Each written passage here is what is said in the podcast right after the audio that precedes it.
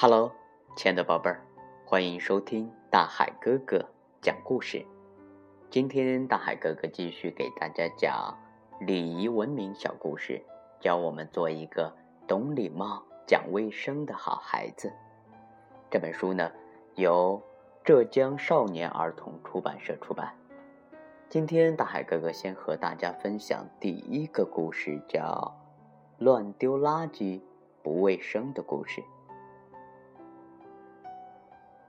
天气真热呀！鹏鹏和爸爸一起去买冰激凌吃。鹏鹏一拿到冰激凌，马上撕开包装纸，随手将包装纸丢在地上，津津有味的吃起冰激凌来。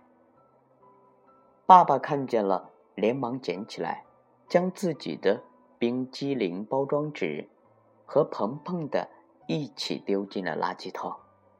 鹏鹏不好意思地说：“嗯，爸爸，我刚才急着吃冰激凌，嗯，忘了把垃圾丢进垃圾桶了。”爸爸笑着说：“嗯，宝贝儿，以后可要记住喽。”小朋友，你想做个爱护环境的环保小天使吗？让我们一起来听一听大海哥哥下面的建议。第一点呢。我们要自觉的把垃圾丢到垃圾桶里。第二点，发现有人乱丢垃圾的时候，我们要及时的劝阻。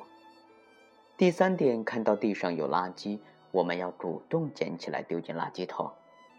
第四点啊，分类投放垃圾，便于回收和利用。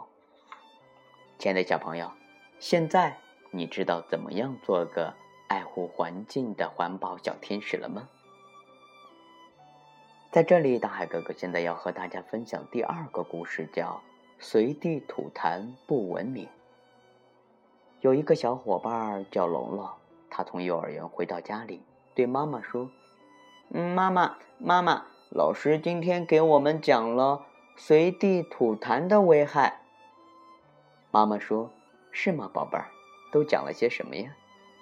龙龙像个小老师一样说：“嗯，随地吐痰是不文明、不卫生的表现。痰里面有很多的病菌，病菌会跑到空气里，我们吸进了这些充满病菌的空气，会很容易生病的。”妈妈，妈妈笑着说：“嗯，龙龙懂得可真多呀。随地吐痰的人是没有公德心的，我们应该怎么做？”让我们一起来听一听大海哥哥下面的建议。第一点呢，我们要爱护环境，不随地吐痰。在室内，我们想要吐痰的时候，可以吐到厕所或水池里，用水啊把它给冲走。